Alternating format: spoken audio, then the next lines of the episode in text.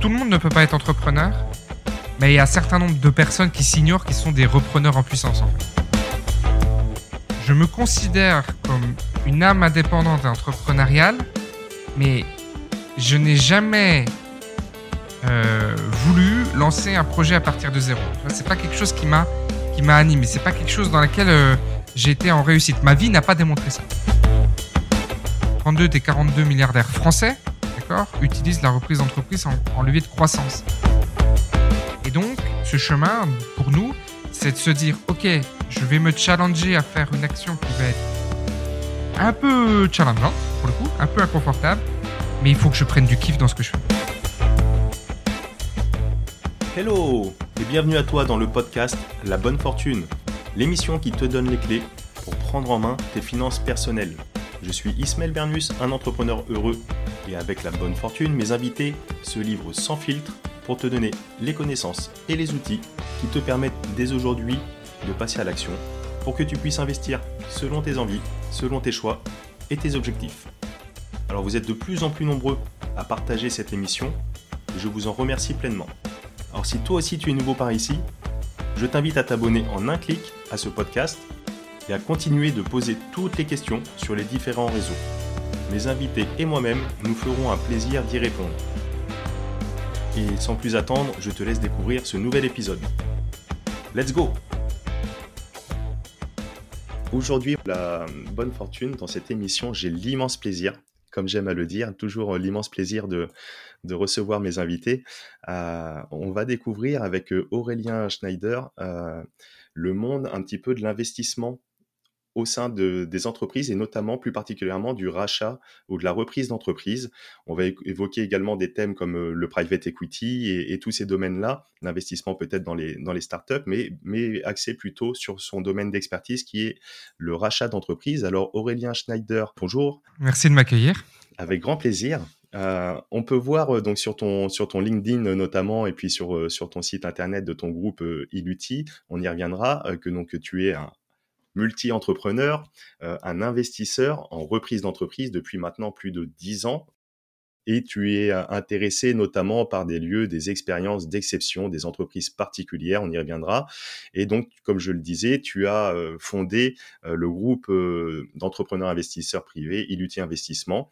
donc, tu as un background en études avec un master de commerce en école supérieure de commerce, voilà, de management, Et qui t'a qui t'a amené euh, jusque là aujourd'hui. Donc euh, tu as 36 ans si je te dis pas de bêtises. Est-ce que tu peux te présenter un petit peu plus et nous dire euh, d'où tu viens et pourquoi tu en es arrivé jusqu'ici à être passionné du, de la reprise, du rachat et de l'investissement dans les entreprises? Alors, comme tu me l'as dit, je, m'appelle René Schneider, j'ai 36 ans, je, suis marié, j'ai trois enfants, dont une petite depuis un mois. Et ça fait 10 ans, 11 ans, un peu plus de 10 ans que je fais, euh, que je m'intéresse à, à la reprise d'entreprise, mais la reprise d'entreprise est simplement le moyen pour moi d'exercer quelque chose qui m'anime profondément, qui est, comme tu l'as dit, l'investissement dans des lieux et des expériences d'exception. Je, j'adore et euh, modestement, je pense que j'ai un vrai talent pour euh, déceler des opportunités d'investissement euh, extraordinaires, uniques, et euh, pouvoir les révéler, voilà, qui ont, un fort potentiel à être révélés. Euh. On va rentrer un peu plus en profondeur pour voir un petit peu les avantages pour les auditeurs, les auditrices qui, qui nous écoutent aujourd'hui, de se tourner sur ce type d'investissement, d'entrepreneuriat, peut-être en quelque sorte.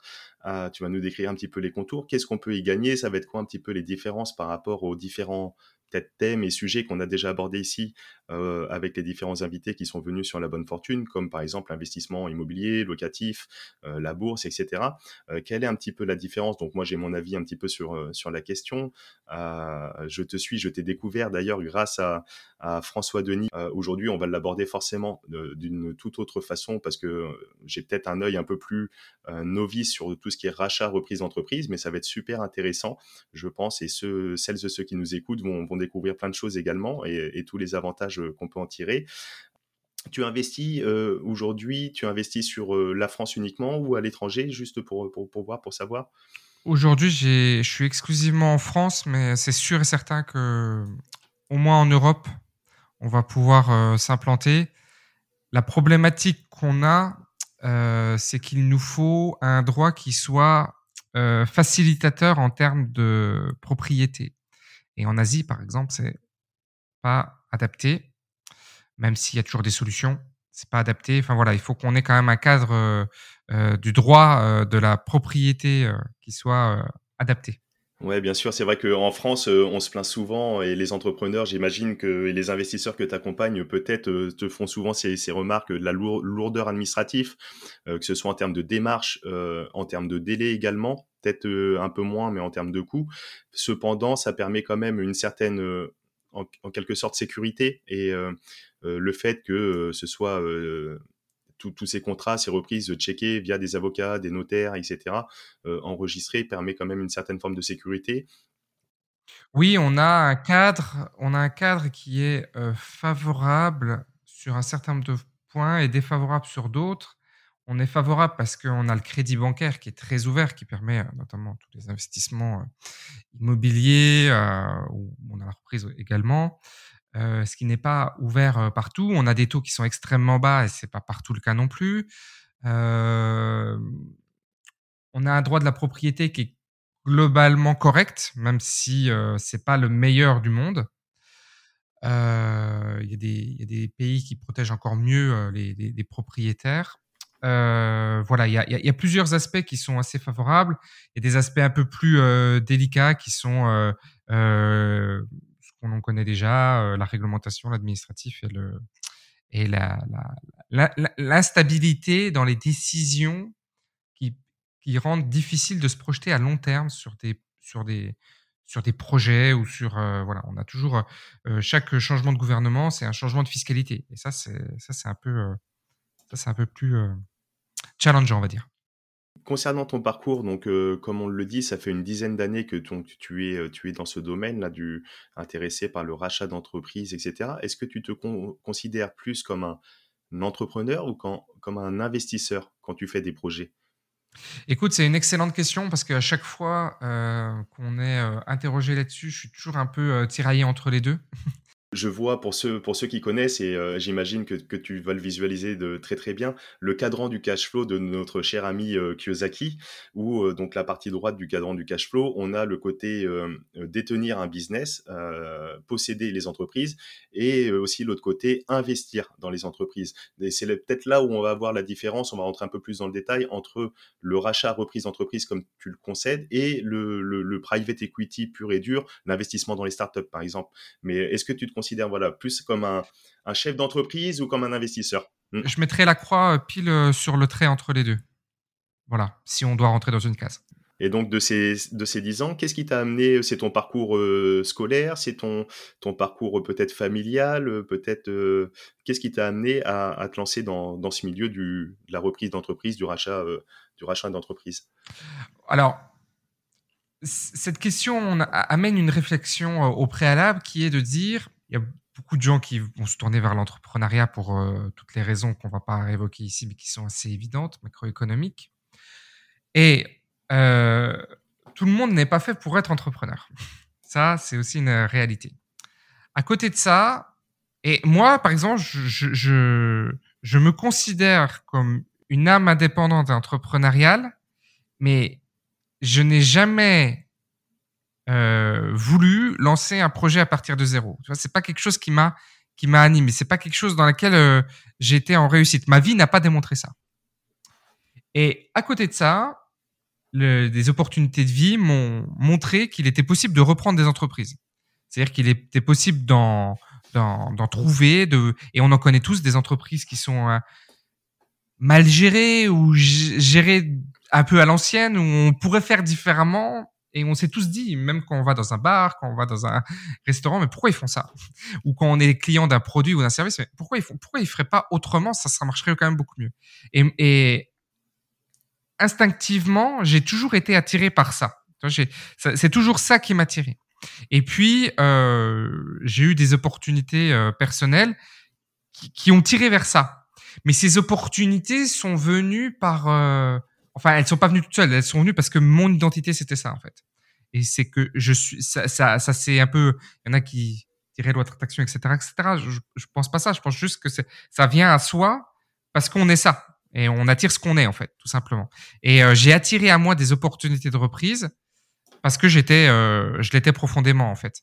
Et donc, euh, cette réflexion de se dire, OK, beaucoup de gens veulent aller vers l'entrepreneuriat pour beaucoup de raisons.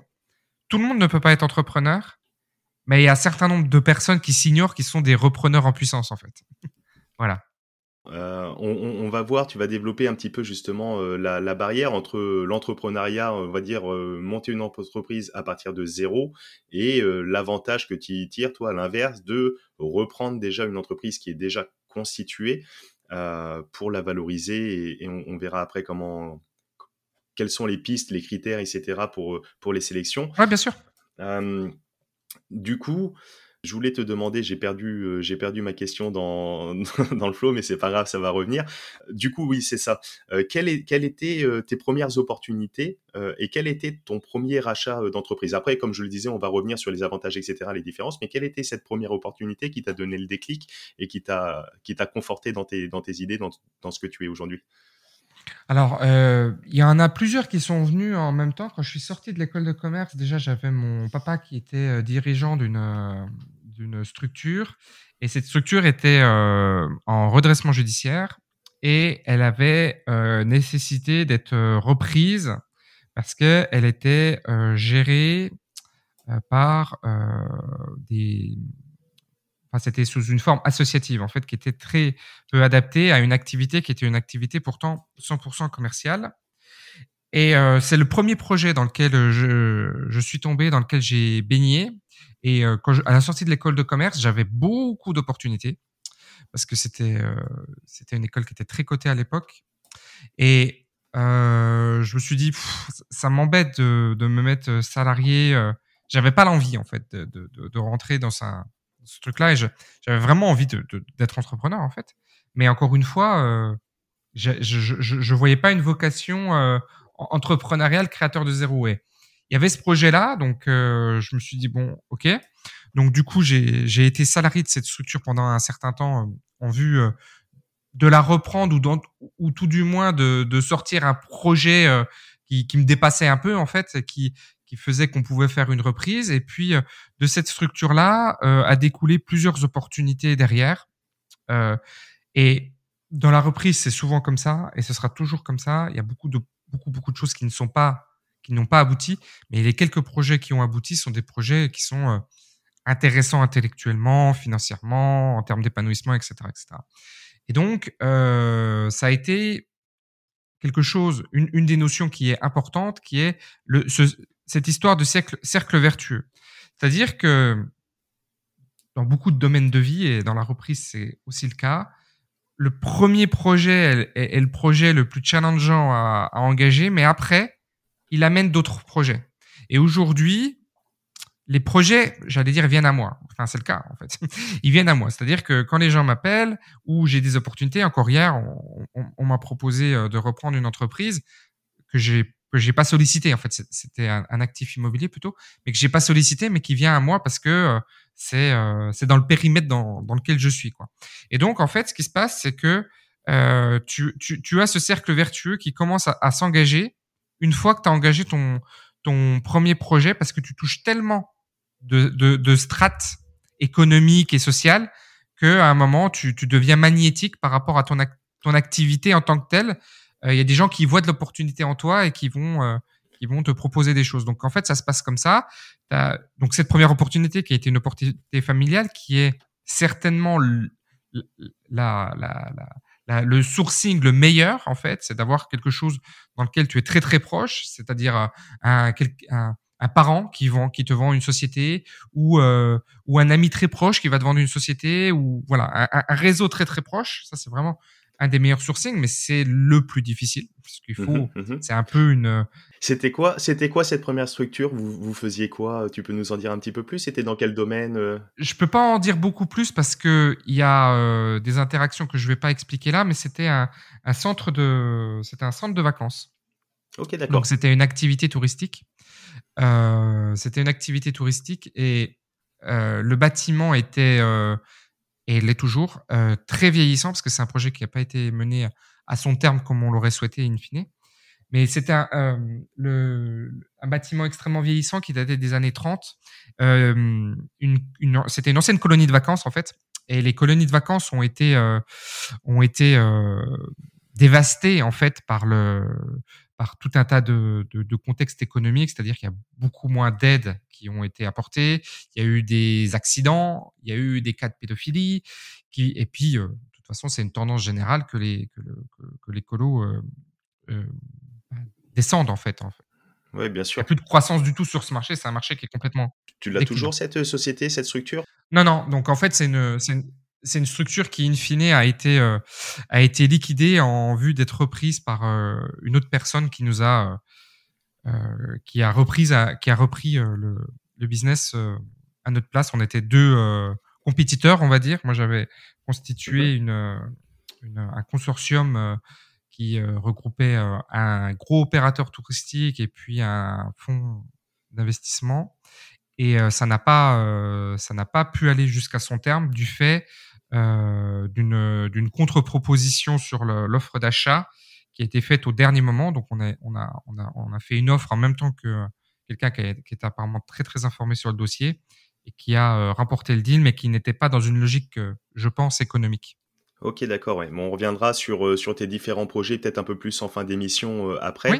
Euh, notamment, j'en ai un dans le viseur là que, que, que j'ai vu, notamment que tu montrais en vidéo, etc. Mais on y reviendra en fin d'émission. Avant, avant d'attaquer vraiment dans le vif de sujet, de voir un petit peu les, d'une part la, le process, comment se passe un rachat d'entreprise, etc. Mais surtout qu'est-ce qu'on peut, nous, investisseurs, entrepreneurs, euh, appelons ça comme on veut, sur le milieu du trait du, du cadran du cash flow, euh, sur la partie droite, pour voir tous ces avantages euh, qu'on a en tiré. Comme tu disais juste avant, je voulais juste rebondir là-dessus parce que je trouve super, super intéressant ce que tu viens de dire et ça fonctionne vraiment dans tous les domaines et notamment de l'investissement.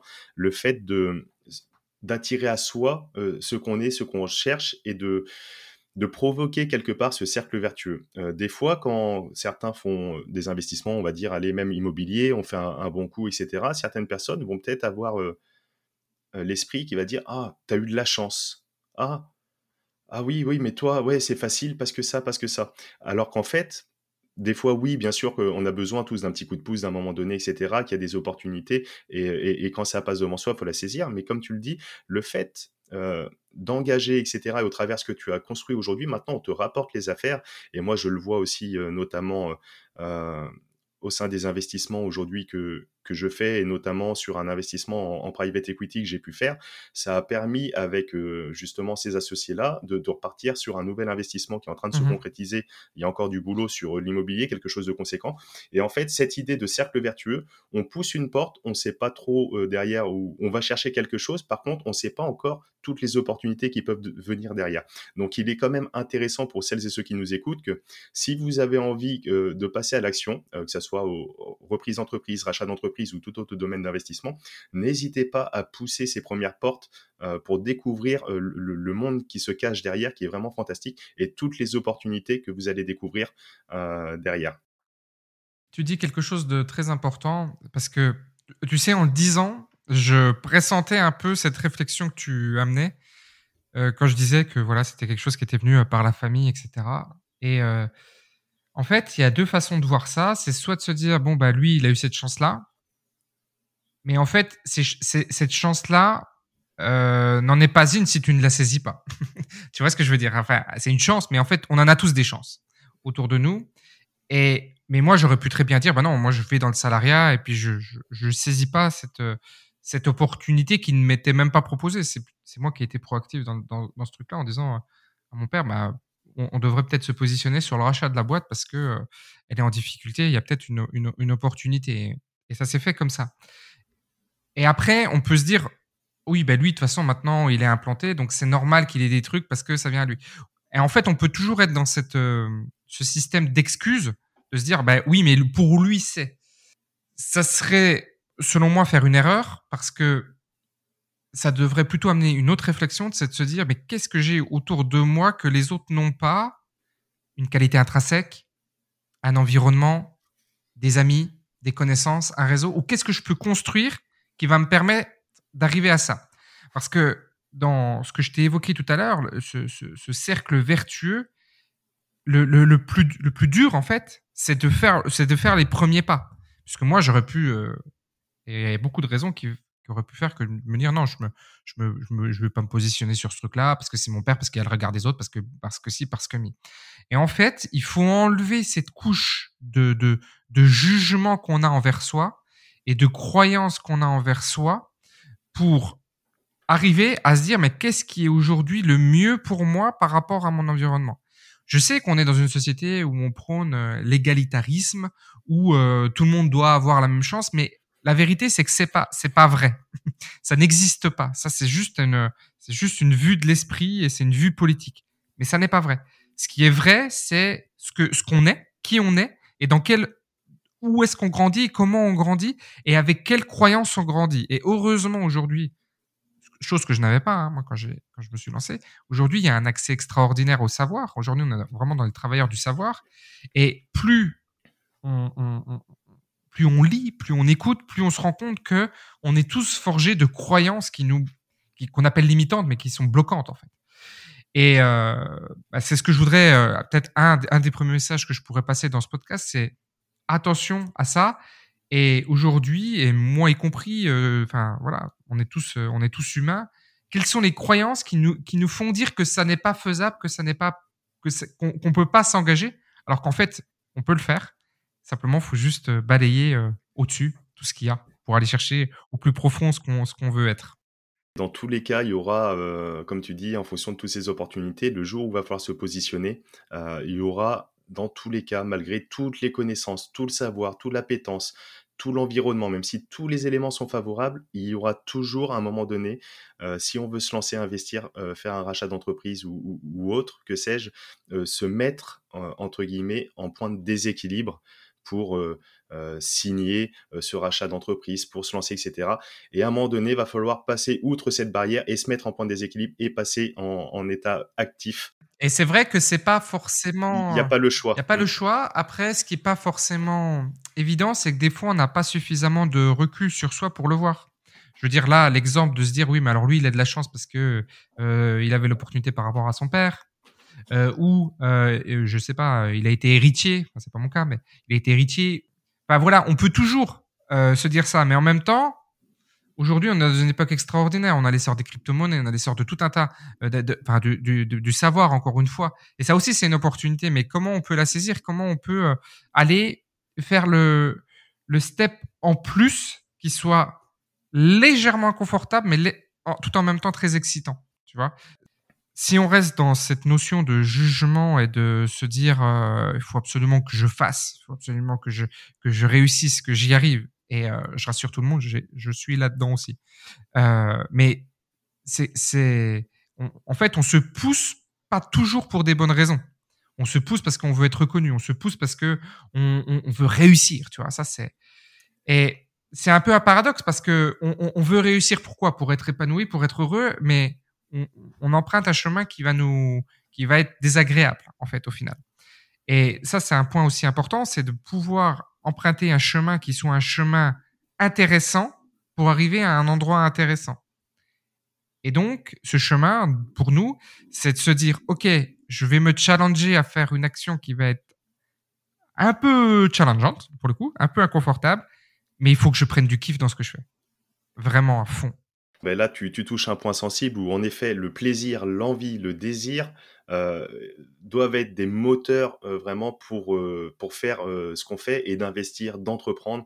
Ça doit vraiment être la base. Alors, soit on a tous des ambitions, on va dire, de, de retour sur investissement, de, d'augmentation de, revenus, de construction de patrimoine, etc., de rentabilité en quelque sorte.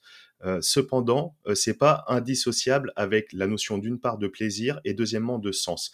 On a fait un épisode extraordinaire, le dernier épisode avec Laure Vérac de, de, de l'endosphère, justement, euh, sur toute la transition énergétique, etc., on peut donner du sens à ce qu'on fait, si c'est un domaine qui nous intéresse, euh, on peut donner du sens à ce qu'on fait tout en étant euh, rentable en quelque sorte. Et donc, si on a une appétence pour tel ou tel domaine, ben, il faut y aller, il faut pousser, faut pousser les portes, et c'est vraiment une belle leçon que, tu, exprimes ici. pour rentrer un petit peu plus dans le vif du sujet, donc on a bien compris que dans tous les cas, on avait donc toute l'information qui était disponible aujourd'hui, comme Estelle Ballot le, dit, j'aime bien le, reprendre, depuis que Harvard a mis ses cours en ligne disponibles pour tout le monde. dans tous les cas, on va dire qu'il y a tout le savoir, en quelque sorte, en tout cas une grande partie de disponible. il y a toute la littérature aussi depuis des années et des années, même pour certains livres des siècles, hein, qui sont intéressants à, à, lire aussi. Donc on a aujourd'hui, à l'heure d'Internet, vraiment une multitude d'informations disponibles et gratuitement ou très très accessibles. Un bouquin, ça coûte 10, 15, 20, allez peut-être 100 euros pour les, pour les livres les mmh. plus techniques et les plus complets. on a des, des chaînes YouTube euh, comme la tienne, euh, où tu apportes énormément de valeur sur tout ce domaine du rachat, de la reprise d'entreprise. Euh, et, pour celles et ceux qui veulent aller plus loin, etc., tu proposes même un, accompagnement, un programme de formation, on pourra y revenir un petit peu plus tard. mais avant tout, donc pour rentrer dans le vif du sujet, quels, sont les avantages d'une reprise d'entreprise, d'un rachat, et quel, est le processus? On peut commencer déjà par tirer des, avantages, des bénéfices. Euh, pourquoi euh, les auditeurs, les auditrices et moi-même, parce que je suis vraiment très intéressé euh, par ce sujet également, on aurait intérêt à, venir participer à, cette fête et, à prendre, notre part du gâteau, si, je peux m'exprimer ainsi. Alors, il y a deux, choses. il y a un peu ce qu'on a déjà évoqué avant, c'est-à-dire il y a un critère intrinsèque c'est-à-dire qu'il y a des gens qui ont, qui ont des difficultés à, entreprendre et à partir de zéro, mais qui ont envie de faire de l'entrepreneuriat et qui, pour qui, en fait, l'opportunité de reprendre une entreprise, c'est de pouvoir prendre une boîte qui tourne euh, insuffisamment, qui a beaucoup de potentiel, et euh, par cette reprise, eh bien, et puis euh, par les, ce que j'appelle des upgrades, c'est-à-dire ce que tu vas pouvoir engager derrière, des actions que tu vas pouvoir insuffler à l'intérieur d'elle-même, développer le commercial, digitaliser, etc., etc. eh bien, créer beaucoup de valeur et beaucoup de croissance dans cette, euh, dans cette entreprise. Mais ça doit partir déjà, comme on l'a dit tout à l'heure, de soi.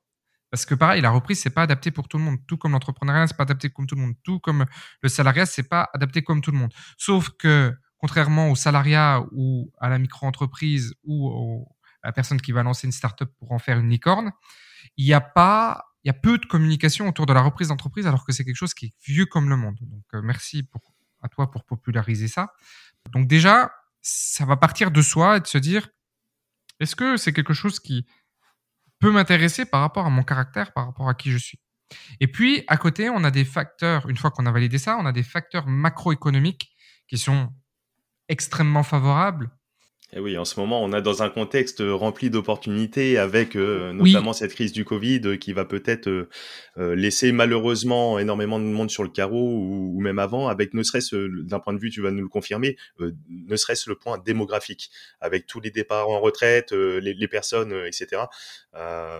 des, des ophtalmos qui n'ont pas de repreneur, un dentiste, une boulangerie, un restaurant, etc., etc. Parce que la personne part à la retraite et qu'il n'y a pas de repreneur. C'est peut-être ça que tu voulais exprimer ou peut-être même aller plus loin. Dis-nous tout. Euh, voilà, en fait, ce que je voulais dire, c'est que il y a plusieurs types de profils dans les repreneurs. Tu as les repreneurs qui vont s'acheter un job, c'est-à-dire qu'ils ont envie de s'acheter une entreprise euh, et puis euh, ce sera l'entreprise de leur vie, ils en feront qu'une et puis ils bosseront dedans plus ou moins. Puis il y a des gens qui, ont plutôt un profil, qui sont des gens qui sont plutôt dans, un, dans une montée de développement et de grandir et de construire beaucoup, d'accord, avec des objectifs ambitieux, enfin qui peuvent paraître ambitieux pour 90% des gens, on va dire. Euh, et en fait, dans les deux cas, c'est adapté. C'est-à-dire que si tu es, euh, tu te dis bon ben voilà, moi je veux créer, je veux ma boîte, je veux des revenus, puis je veux ma, on appelle la liberté financière ou euh, une autonomie et je veux quelque chose qui marche, quoi, c'est possible. Et puis si je veux croître beaucoup, c'est possible. Si tu veux croître beaucoup, c'est tellement possible que 32 des 42 milliardaires français, d'accord, utilisent la reprise d'entreprise en, en levier de croissance c'est certainement avec vraiment la licorne tech, etc., les deux seuls moyens de devenir euh, vraiment milliardaire. D'accord. Ils font de la reprise ou ils font de la prise de participation simple? Ils font de la reprise. Voilà, ils, rachètent les entreprises. donc c'est le levier de croissance. Donc c'est le Forbes qui, je sais plus, qui doit être euh, dans ma, dans ma chambre. Un petit peu comme l'image de euh, Facebook qui rachète WhatsApp. Oui, voilà, parce qu'en en fait, si tu veux, c'est beaucoup plus rapide. c'est beaucoup plus rapide de faire comme ça. Bernard Arnault, il ne fait, il n'a fait que de que de la que de l'achat d'entreprise en fait. Tu vois, et après, il a une stratégie de groupe, etc. Il mutualise, mais il n'a fait que ça. Et donc, j'invite tout le monde à acheter le Forbes. Il est encore disponible jusque, jusque je sais pas quand, là, celui du printemps 2021. Mmh. Mmh. Et euh, vous verrez que vous pourrez regarder. C'est écrit noir texto qu'ils ils font comme ça. Bon. Alors, l'opportunité maintenant macroéconomique, quelle est-elle? Petit 1, on a un dirigeant sur 4 ou sur 5 qui doit partir en retraite parce que démographiquement, il faut partir. Et il n'y a personne pour acheter les entreprises. Donc, du coup, on a à peu près entre 30 et 40 000 entreprises qui ferment chaque année, faute de repreneurs. Pas parce qu'elles sont euh, en difficulté. Bon, il y a une partie qui est peut-être en difficulté, il y a peut-être une partie qui est pas viable, mais il y a quand même beaucoup, beaucoup de ces entreprises qui ferment parce que, et qui licencient parce qu'il n'y a plus, euh, bah, il y a départ en retraite et puis il n'y a personne pour reprendre la boîte. Et c'est vrai que dans nos environnements, moi j'en connais quelques-uns, mais dans nos environnements, on connaît très peu de repreneurs d'entreprises. On connaît beaucoup d'entrepreneurs, mais peu de repreneurs. Mais il faut bien des repreneurs pour acheter toutes ces entreprises qui se créent, sinon elles, ferment. Bon. Donc, euh, on a cette opportunité-là. On a une opportunité qui va être liée au Covid, parce que c'est vrai que c'est une crise et qui dit crise dit opportunité pour beaucoup. Et donc là aussi, euh, il y a une opportunité. Il y a le fait qu'on est une nouvelle génération et qu'on a le digital qui vient et qui peut permettre de développer. Il y a beaucoup, beaucoup de, critères qui sont euh, très positifs et qui permettent aujourd'hui de, de, reprendre une entreprise dans très bonnes conditions. On a du crédit qui est faible, on a des montages de, de deals qui nous permettent d'éviter d'utiliser que la banque ou même des fois, on peut complètement éviter la banque. Il y a la question de l'apport qui est un petit peu l'épouvantail de la reprise d'entreprise qui est devant le champ et qui dit bah tu peux pas rentrer parce que en fait en fait il faut juste faire le tour. Et en fait, on se rend compte qu'il est possible de reprendre sans apport, qu'il est possible de reprendre avec des cautionnements qui soient faibles. Qui disent sans cautionnement, moi je fais ça me dérange pas d'être un petit peu caution, mais c'est même possible sans cautionnement. Euh, il y a beaucoup d'entreprises qui sont en qui sont en état d'être cédées et à des conditions qui sont très intéressantes quand même. Euh, il y, a, y, a, beaucoup de, il y a beaucoup de facilités. Il y, a les reprises d'entreprise pour un euro, il y a des aides de l'État, il y a peut-être la, la, la, la, BPI France, enfin BPI qui, qui, qui, peut participer également. Il y en a qui reprennent avec le euh, PGE, avec le prêt garanti par l'État. Donc il y a, mm, mm. bref, on va se dire qu'il y a beaucoup, beaucoup de, enfin l'opportunité macroéconomique, elle est colossale. Ça c'est, ça c'est sûr et certain. Euh, c'est un super levier de croissance. C'est selon moi le meilleur de tous. Et je regardais encore, tu vois, l'immobilier même l'immobilier, enfin, déjà l'immobilier, tu es, sur des rendements qui sont faibles. Tu feras pas un x2 ou un x3 sur chaque opération immobilière, alors que dans la reprise, c'est de l'entrepreneuriat, donc c'est possible. La fiscalité est extrêmement avantageuse. Euh, là où tu as euh, l'impôt sur la fortune et puis euh, une fiscalité sur la succession à 45%, quand tu es en, quand tu es en entrepreneuriat, tu es défiscalisé à 75% en succession et euh, tu as pas d'IFI. Donc, euh, tu vois, c'est tout. En fait, il y a, beaucoup de choses qui font que c'est très, très intéressant. Quoi. Derrière, euh, une fois que, allez, euh, juste un petit point, comme tu le dis, ne serait-ce la digitalisation pour revenir euh, en arrière.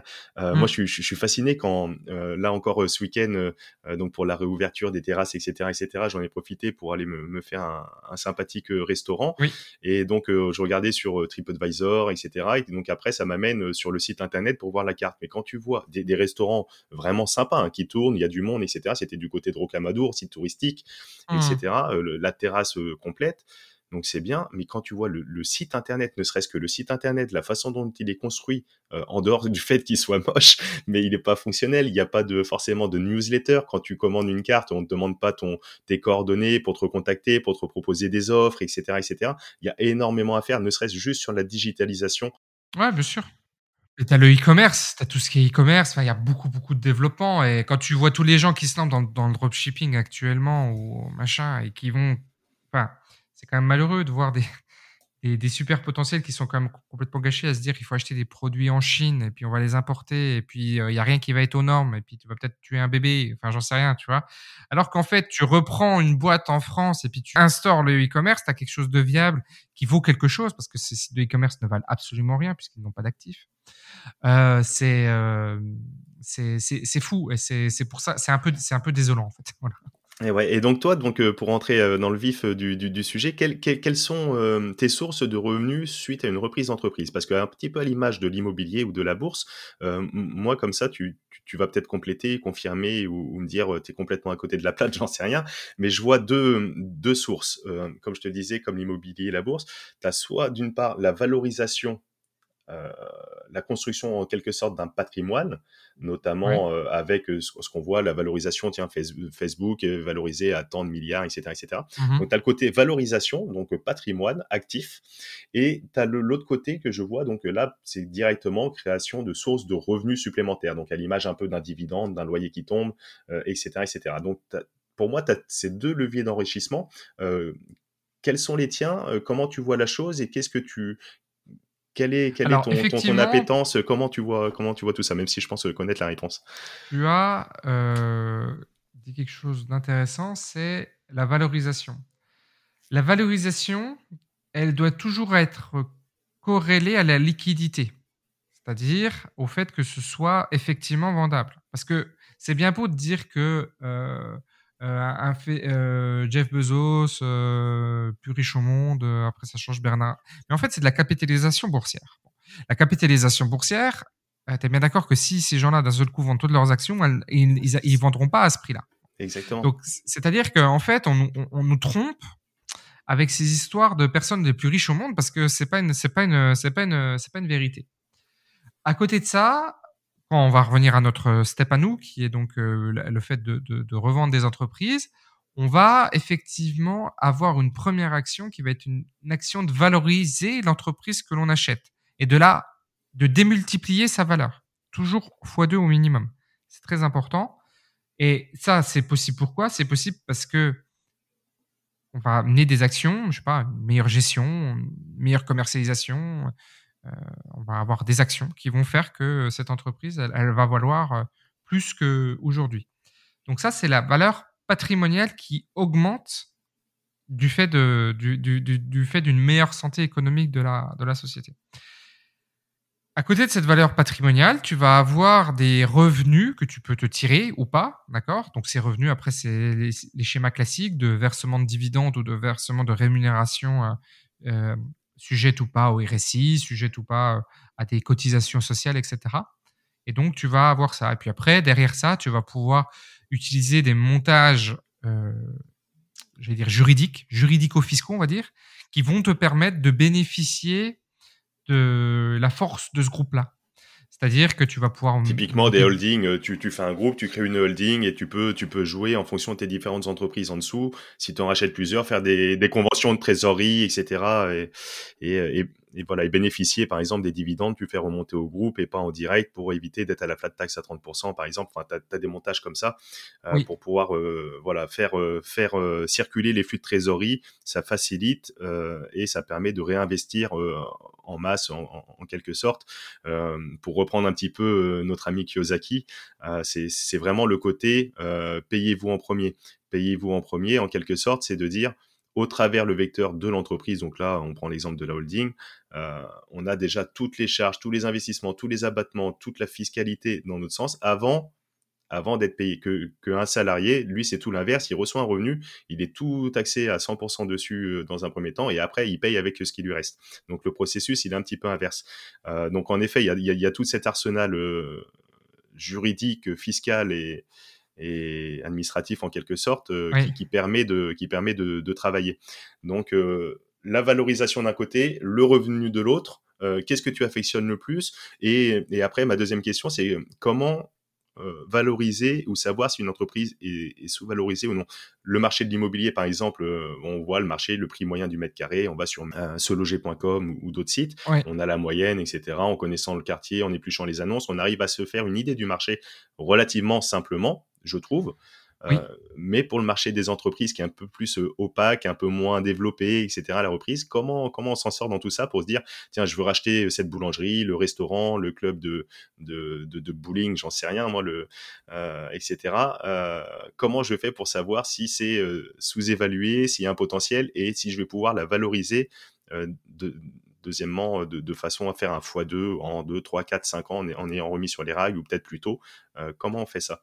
Sur euh, ta première question, ce que j'affectionne le plus entre le patrimoine et le revenu, je pense que, enfin, je pense, c'est sûr, c'est le patrimoine, puisqu'on ne se verse pas des revenus euh, énormes, euh, alors qu'on pourrait, mais c'est pas une, c'est pas une priorité. La priorité, c'est vraiment de constituer un groupe très très solide qui permet de donner de la capacité d'autofinancement. C'est un peu à contre-courant de ce qu'on peut voir ici et là, où on pour aller chercher des revenus importants. Euh, c'est pas forcément une stratégie d'ailleurs. Euh, je donne un tip un petit peu, c'est que quand tu lis le livre Mon voisin le millionnaire, je sais plus, euh, Millionnaire Next Door, je crois qu'il s'appelle en anglais, tu découvres, et j'ai découvert quelque chose que je, je savais intuitivement, mais que je n'avais pas perçu, c'est que très souvent, des millionnaires euh, chefs d'entreprise ont des problèmes, si on peut appeler ça des problèmes, mais ils ont des problèmes de revenus. C'est-à-dire qu'ils ont des patrimoines très importants, mais ils ont des revenus qui sont assez faibles au final, parce que tout est stocké dans les entreprises. Mmh. Donc ça, c'était assez, c'était assez intéressant de lire ça. Et c'est une vérité. Et en fait, ma femme a fait avant, parce qu'on fait tout ensemble, mais avant qu'on a fait notre école de commerce, elle a fait une formation de directrice d'agence bancaire. Et donc, elle était à Poitiers d'ailleurs. Elle était à la Société Générale de Poitiers. Et c'est là où c'est intéressant parce que tu vois la typologie des gens et tu vois tous ces jeunes qui viennent avec des, des, des, montres à 500 balles ou, euh, ou, à 1000 balles et qui ont rien sur, le, sur leur compte en banque. Et à côté de ça, tu vois des gens qui sont euh, vraiment qui passent euh, pour personne et qui, et qui sont multimillionnaires. Et j'invite à lire, je, je, vous invite à lire ce millionnaire next door. Ouais, on le mettra dans les, dans les notes de, de, de l'épisode comme, comme à l'habitude. Il est, il est complètement contre-intuitif, c'est-à-dire que la croyance qu'on a sur l'enrichissement est complètement fausse en fait. Euh, je veux dire, c'était rigolo là de, voir avec la crise euh, tous les gens qui se baladent dans Lamborghini sur les voitures et qui disaient ah vous allez voir c'est la crise c'est la crise c'est la crise et en fait ils ont été euh, c'est eux qui ont été le plus fortement impactés parce que justement ils étaient dans la et ils n'étaient pas dans l'actif dans la, détention d'un actif réel qui vaut toujours quelque chose. Et moi tu, vois je suis dans le secteur du tourisme les entreprises n'ont pas baissé de valeur parce qu'on a des actifs qui sont tellement puissants, qui sont euh, indéboulonnables. Euh, parenthèse fermée. Alors après, tu, me posais la, deuxième question, tu peux me redire? Voilà, comment valoriser et se dire tiens, je me plante pas si, je rachète cette boîte?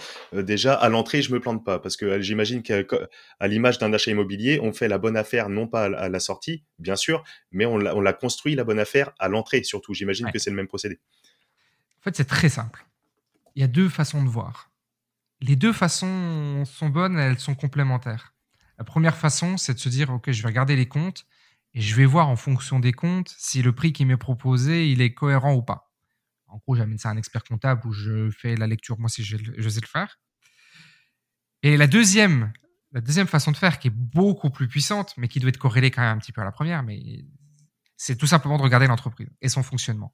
Est-ce que une entreprise qui fonctionne comme elle fonctionne aujourd'hui, si demain je peux lui opérer un pivot euh, rapide, facile et stratégique, euh, est-ce que ça va pas décupler sa valeur Tu vois? Je vais te donner un exemple. J'ai fait un, j'étais en Italie là. On a fait un, micro tour du monde avec ma, famille euh, l'année dernière, malgré le Covid, et on était sur les bords du lac de, du lac des, lacs italiens. Je sais plus, c'était le lac de Combe, je crois que c'était quand même.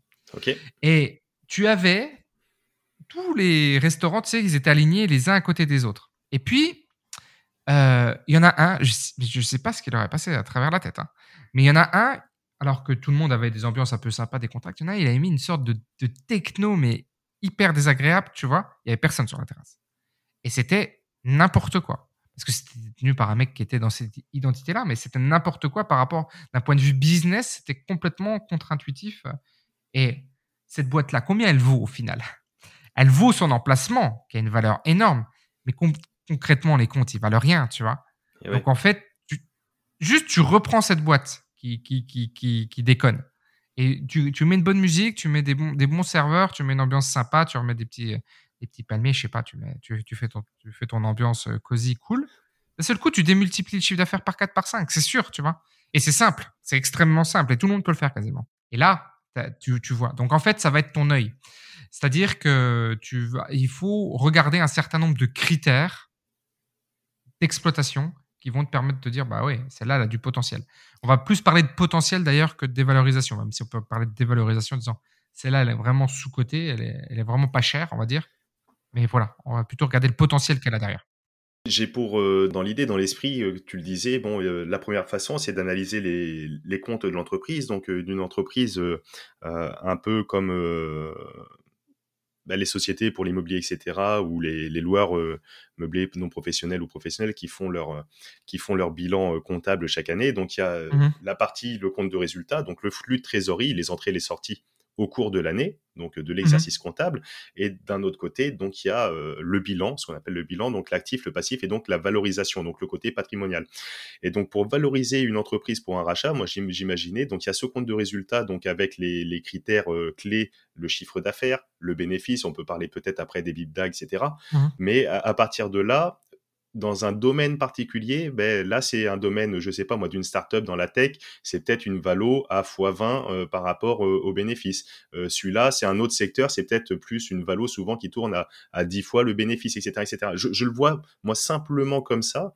Euh, Est-ce que c'est déjà une bonne approche, une bonne analyse, ou c'est une manière vraiment trop trop simpliste? Le, juge, le juge de paix, c'est et c'est pour ça qu'ils veulent tous de l'apport, c'est de dire combien tu peux rembourser, combien la boîte elle peut rembourser au maximum avec toi en apport et puis en te payant un petit peu ou pas. Tu vois, je, je regarde des hôtels là actuellement à reprendre sur la côte et euh, je vais voir des intermédiaires pour et ils me disent ah ben il faut arriver avec un apport de la moitié. Ah ok. Mais et après il faudra pas se payer sur l'exploitation. ah ok d'accord, faudra faudra pas se payer. Et oui oui, en fait vous ferez une plus-value à la sortie quoi. Et c'est un peu des raisonnements qui sont euh, qui sont un peu, euh, que je trouve euh, pas bons parce qu'au final, tu, tu, tu, fais quelque chose qui n'est pas intéressant. Donc, effectivement, tu as toujours le juge de paix qui est le financement, d'accord Qui va te dire, bah voilà, tu, tu amènes de l'apport et puis combien tu peux financer, combien l'activité elle peut dégager pour payer le prêt, d'accord Et donc, tu peux regarder comme ça. Donc, en règle générale, c'est des fois 5, fois 7, tu vois. Et avec ce raisonnement-là. Et c'est pour ça qu'il faut aller chercher de la croissance. Parce que quand tu vas chercher de la croissance, même si le mec il dit, tiens, ce discours-là, tu t'en fous un peu parce que comme tu fais x3 ou x4 sur, le, sur la capacité de remboursement d'emprunt, même si euh, c'est pas grave, parce qu'en fait, derrière, tu fais x4. Donc, euh, tu es quand même très, très à l'aise pour te payer et puis tu as valorisé ta boîte, etc. etc. Ok, d'accord. Euh, Est-ce que tu as, un exemple? Donc, comme je le disais, tu accompagnes des personnes au travers notamment oui. euh, Iluti. Euh, Est-ce que tu as des exemples, toi, soit personnels ou soit au travers de, de gens que tu accompagnés, euh, un petit peu chiffrés d'une reprise récente d'un business assez, assez classique, assez simple, pas forcément euh, pas forcément particulier parce que toi peut-être euh, es plus sur des biens d'exception euh, mmh. avec une authenticité, une particularité, une singularité, mais euh, sur est-ce que tu as des exemples de business classiques typiquement, je sais pas moi, restaurant, autre de reprise ou de je sais pas une, une agence web, une ouais autre chose. Est-ce que tu as des exemples? Comment ça s'est passé? Quelle était la valorisation? Comment? Pourquoi? Et qu'est-ce qu'il en était un petit peu sur le processus en, termes de rémunération et de, surtout à la sortie? Comme on voit que la valorisation, c'est quand même l'actif très important. On n'a personne qui a fait de sortie aujourd'hui euh, au sein d'Iluti. Euh, les profils que j'ai, euh, que, que j'accompagne sont assez divers parce que j'ai des gens qui sont encore en réflexion mais qui ont souhaité prendre l'accompagnement quand même. J'ai des gens qui sont qui avaient déjà une boîte en, vie, en vue et qui rentrent. Et puis il y a des gens qui rentrent sans avoir de, de, de boîte en vue et qui veulent juste partir de, pour le coup de zéro, mais en, faisant de la reprise d'entreprise. Euh, il y a deux, deux, il y a deux, il y a deux grands domaines dans la reprise. Tu as la reprise dans les services et le tertiaire et tu as la reprise dans euh, l'industriel. Alors moi, l'industrie, j'accompagne personne, je pense. Peut-être une personne mais bon, c'est pas mon domaine. Toi, naturellement, les gens sont pas venus, viennent pas à moi parce que je pense qu'ils doivent sentir que c'est pas mon domaine. Et je, sais que, les, mais par contre, les chiffres sont toujours plus, importants. Dans les services, on est sur des chiffres moins importants, mais des rentabilités beaucoup plus importantes. Euh, quand je dis service, c'est euh, c'est au sens très très général. Tu une construction de maison, ça rentre dedans. Euh, bah tiens, d'ailleurs, parlant de construction de maison, on, on a quelqu'un là qui il y a eu l'opportunité. Donc avant qu'il rentre dans l'incubateur, il était sur un projet de il était sur un projet de reprise, d'accord? Mmh Et euh, je crois qu'il s'était mis d'accord avec le cédant, euh, je sais plus. On va dire euh, on va dire un chiffre X, d'accord? Et puis il s'avère que l'opération ne se fait pas. Il rentre dans l'incubateur et au sein de l'incubateur, il, il a plusieurs opportunités qui se présentent à lui parce qu'il est très implanté dans le secteur dans lequel il est, parce qu'il connaît beaucoup de monde, parce qu'il fait ce qu'il faut faire. Et naturellement, viennent à lui des, des dossiers. Tu vois, c'est vraiment, Mmh ça paraît facile en le voyant d'ailleurs, mais en fait, c'est simplement parce qu'il est vraiment aligné avec qui il est. Il a les dossiers qui viennent et puis ce dossier qui revient. Et il revient sous un biais un peu différent parce que euh, il s'avère qu'il y a eu un, un événement euh, dans le deal qui devait se faire et qui ne s'est pas fait. Et au final, le, dossier va, alors je sais plus où l'on est, mais ça devait aller même au tribunal, d'accord? Et mhm. au tribunal, il y avait une, euh, enfin, ou avant le tribunal, en tout cas, l'entreprise est à reprendre quatre fois moins cher que l'offre qu'il avait faite il y a quelques temps. Par contre, elle vaut toujours le prix. Simplement, c'est simplement un événement familial au sein du personnel du dirigeant qui dit ouais j'en ai marre, j'arrête, j'arrête. Et euh, il, lâche le bébé au final pour pas grand chose. tu vois, d'un seul coup, il se retrouve avec euh, une offre qui est euh, extrêmement basse et en gros, c'est un truc où il finance à en une année, c'est payé quoi, tu vois. Et, c'est un truc avec des salariés, des actifs, enfin, c'est de la construction. Donc c'est très, ça a une valeur énorme. Et lui derrière, sa stratégie, c'est soit de développer une stratégie de groupe, soit de nicher des produits. Enfin voilà, après il a une stratégie à lui qui fait que déjà initialement il, va faire croître l'entreprise et il s'en rend pas compte, mais il va être milliardaire, millionnaire, pardon, peut-être milliardaire, mais il va être millionnaire très très vite en fait, parce que euh, ça va s'enchaîner en fait très très facilement pour lui. Mais ça nécessite, enfin ça a nécessité. je veux pas, je veux pas tirer la couverture à nous parce que c'est pas trop le cas, mais ça ça nécessite d'être très aligné euh, avec euh, qui on est. Et nous, enfin moi ce que je là, la seule chose que je fais, pour le coup, c'est je le cadre, je l'aide sur le financier, je, je, je lui donne toute mon expertise et mon savoir autour de ça. Mais voilà, ça c'est des, ça c'est un projet. Après, euh, ce qui se passe, c'est que au début, les gens viennent avec l'idée de se dire, je vais reprendre une entreprise, et j'espère, et s'ils m'écoutent, il faut qu'ils aient compris ça, c'est qu'à la fin, ils vont comprendre qu'ils doivent chercher des opportunités qui leur correspondent et qui font que ils vont, ils vont rentrer dans une niche, ils vont rentrer dans un secteur où c'est beaucoup plus intéressant que la personne lambda de, de, de faire telle et telle action. Une petite question euh, un peu plus euh, personnelle par rapport euh, en, ce, moment, si tu veux, il y a une opportunité d'acquisition dans l'immobilier d'un immeuble mix avec justement un local commercial, donc un restaurant. Ce restaurant actuellement est vacant. Ok. Euh, est vacant. Et il y a le restaurant qui est juste à côté, euh, qui souhaiterait euh, en faire l'acquisition, soit à mmh l'achat ou voire à la location. Est-ce qu'il serait judicieux de peut-être trouver un accord pour s'associer avec eux, pour qu'est-ce qui serait peut-être dans ce, un cadre-là comme ça, bon, sans, sans donner, après, on va pas prendre dix ans là-dessus, mais quelle serait ta vision là-dessus, sur cette exploitation?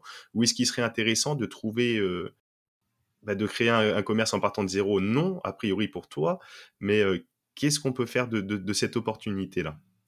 Alors, euh, c'est sûr que tu vois que bah, ce restaurant, il a une opportunité à côté de lui. Bon, toi, si c'est pour toi, c'est été investisseur, donc tu es éduqué, mais 80% des gens, c'est pas le cas. Donc, euh, ils vont peut-être lui céder, ils vont pas lui céder à cher, etc. Mais pour lui, je veux dire, même s'il l'achète même juste au prix du marché, la valeur commerciale, elle est monstrueuse derrière, tu vois. Donc euh, pour lui, c'est une vraie, euh, c'est une vraie opportunité. Encore faut-il qu'il tourne bien, etc., etc. Mais on va, on va, on va dire que ça, ça, c'était déjà validé, c'était un prérequis validé. Pour toi, de ton côté, tu as plusieurs euh, façons de voir. C'est soit tu le vois comme un investissement immobilier pur, auquel cas tu fais un droit au bail et puis un, une location de commerce classique. Soit tu le vois comme un investissement qui pourrait être un investissement entrepreneurial, auquel cas tu as plusieurs solutions. C'est faire de la prise de participation. Par exemple, au lieu de mettre un droit au bail, bah, tu dis, ben voilà, je prends, je prends 20%. Encore faut-il, de ton côté, peut-être apporter quelque chose, tu as une valeur, pas que juste euh, le, droit au bail, mais ça peut être peut-être quelque chose euh, d'autre. Parce qu'un droit au bail, tu vois, je sais pas, 40 000 euros, il peut peut-être en valoir, euh, à la vente du fonds de commerce, ça peut peut-être en valoir 300, tu vois. Mmh, Donc, mmh. tu fais quand même un fois un, multiple intéressant, même si tu faisais un x3, tu vois, tu fais absolument rien au final. Donc ça, ça peut être quelque chose d'intéressant. Donc ce serait euh, une prise de participation. Alors, tu as balayé un petit peu euh, le fait de, de, lancer le business de zéro, mais pour moi, ça reste un actif entrepreneurial, un fonds de commerce. Donc, tu peux lancer une activité de type euh, walk ou, euh, tu sais, les activités un peu, les, les, les trucs un peu tendance, là, mmh, euh, mmh. les, la restauration un peu tendance. Donc, ça, c'est quelque chose aussi que tu peux lancer. Et toi, tu, tu, du coup, tu te retrouves avec cette activité et tu rentres dans le cadre d'un immobilier qui est un, immobilier entrepreneurial, donc qui bénéficie de la loi du truc, qui, bénéficie, qui sort de l'IFI, etc. Donc ça, c'est aussi quelque chose qui peut être fait. Enfin, tu vois, il y a beaucoup beaucoup de possibilités. Moi, pour rien te cacher, on achète un local là commercial avec euh, avec ma sœur euh, et je prends. moi, j'achète l'immobilier et je prends aussi une participation dans le dans l'exploitation parce que je vais l'aider aussi dans son développement, tu vois. Bien sûr, Mais bien sûr. tu vois, je, je bénéficie des deux côtés en fait. Oui, voilà, donc ça peut être intéressant de mixer un petit peu le meilleur de tous ces mondes et de, de proposer en plus du droit au bail, euh, par exemple, euh, une aide sur le développement digital, etc., etc. Pour euh, voilà, ça peut être un, un levier de négo pour pour de la prise de participation. Voilà, c'est ça. Un e-commerce ou quelque chose, voilà, ça peut être un truc au préalable avec avec voilà le, le fait bon ben, déjà que ça matche avec les propriétaires, de, de voir que les comptes ça tourne, etc., etc. Et voilà. Toujours. Relation. ok, super intéressant. comment on finance, euh, tu l'as évoqué tout à l'heure euh, succinctement, comment tu, comment tu finances une reprise d'entreprise? Un commerce X euh, qui, qui vaut 100 000 euros, l'accord a été trouvé, j'en sais rien, c'est une opportunité, quelque chose qui peut être valorisé facilement fois deux, fois trois, avec un, mmh. petit peu de, un petit peu de boulot, mais pas de temps. est-ce qu'on est qu'on voit, on se tourne vers la région pour avoir des aides, l'État, la BPI euh, le crédit, comment ça se passe? Les banques traditionnelles Est-ce qu'on peut faire un petit peu de financement participatif? Euh, comment, comment, comment ça se déroule d'une façon générale? Il n'y a pas de règles ou alors il y a quand même des standards? Il y a des, aides, il y en a plein euh, et il y en aura toujours. je disais encore tout à l'heure, il y en a, il y en a plein et puis ça va. La garantie, je pense que la garantie va de plus en plus être accordée par des institutions de type BPI quand même parce que ça va vraiment être la, clé de la sortie de crise. Euh, d'ailleurs, aujourd'hui, tu vois bien que le PGE, c'est complètement garanti par l'État. Enfin, il y, a des garanties, il y en a. Mais la première question qu'il faut se poser, c'est mon projet, si j'ai besoin d'investissement, il faut que je séduise l'investisseur. Alors, ça peut paraître un peu, euh, attends, je fais de la reprise, j'ai pas envie d'en plus de séduire des investisseurs, je fais pas de la levée de fonds, etc. Mais il faut qu'un projet, dans tous les cas, il repose sur deux pieds. Le premier pied, c'est le, cerveau gauche. Le cerveau gauche, ça va être le cerveau des chiffres. C'est-à-dire qu'il faut quelque chose qui soit rentable économiquement. C'est-à-dire que le prévisionnel dégage de l'argent. Et le cerveau droit, c'est le deuxième pied, donc on danse sur deux pieds, c'est celui de la créativité. C'est effectivement ce projet, il est extrêmement faisable, techniquement. Je crée un walk, ok? Si je suis au fin fond du Cantal et il y a que 10 habitants dans le village, ça ne marche pas. Même si sur les chiffres, ça pourrait marcher, les faits, ça marche pas. D'accord? Et très souvent, ça, il y a que un des deux pieds qui, qui danse. Et on ne fait pas danser les deux pieds. donc, du coup, on n'obtient pas de financement. Mais tu es bien d'accord que moi ou toi, demain, tu dis, écoutez, j'ai un projet et tu montes, par exemple. Tu dis à ta communauté, ben voilà, euh, j'ai ce local-là, euh, je vais faire telle activité, regardez la zone de chalandise, c'est adapté, etc. Donc, tu, tu montres le projet et tu démontres que il est possible de faire un x3. Tu auras toujours quelqu'un pour te financer. Même moi, je pourrais te financer si tu me le démontres. n'importe qui peut, n'importe qui peut te financer. Tu vois, c'est vraiment. Euh, euh, donc le financement, parce que l'argent est partout. L'argent est très très présent. Il y a plus, plus de 200 milliards en plus qui ont été placés sur le livret A par les Français parce qu'ils ne savaient pas de quoi faire de l'argent qui tombait. Mais il y a beaucoup d'argent les banques ont, voilà, les banques ont énormément de liquidités. J'étais encore avec ma banquière, elle me dit, on n'a aucune frilosité à financer des dossiers à partir du moment où ils tiennent la route, évidemment. Il n'y a aucune frilosité à financer des dossiers. Donc, il n'y a pas de problème d'argent. Il y a un problème de faire matcher les projets avec les gens qui ont de l'argent, en vrai. Mais il n'y a, pas, a, pas, a pas de problème de financement. Le financement, à partir du moment où tu as quelque chose de rentable, on n'a pas de difficulté.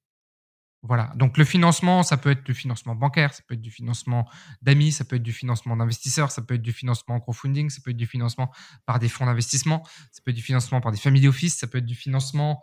Euh, enfin, j'en oublie plein, euh, mais tu vois, il y a plein de façons de financer en tout cas. Oui, bien sûr, bien sûr, bien sûr. Euh, les crédits vendeurs, etc. etc. Voilà, c'est ça que j'ai oublié, c'est tous les montages haut de bilan mmh, qui mmh. te permettent aussi de te dire, bah tiens, je suis intéressé à reprendre ta boîte je te donne 50% maintenant et puis je te donnerai 50% sur 4 ans. Et ça, ça peut faire ton apport. Quand tu vas voir ta banque, tu dis, bah, j'ai déjà un 50% d'apport. Tes objectifs de, reprise d'entreprise, toi tu parlais tout à l'heure d'un x2, j'ai envie de te poser la question, euh, x2 minimum, hein. après j'imagine que comme on dit sky is the limit, hein. si on peut faire un x10 on va pas s'en priver, euh, dès lors encore une fois qu'on fait des choses bien, qu'on apporte de la valeur, qu'on le fait avec du sens. Euh, la reprise d'entreprise, ça permet encore une fois d'investir dans l'économie réelle, donc c'est encore un des pans qui est, qui est, vraiment très très intéressant. D'ailleurs, on, on, en reparlera peut-être en off, mais est-ce que tu as déjà investi sur Poitiers, du coup, au travers les études de ta compagne quand elle était passée ou... Non, non, pas sur Poitiers, on était juste là pour nos études. Ok.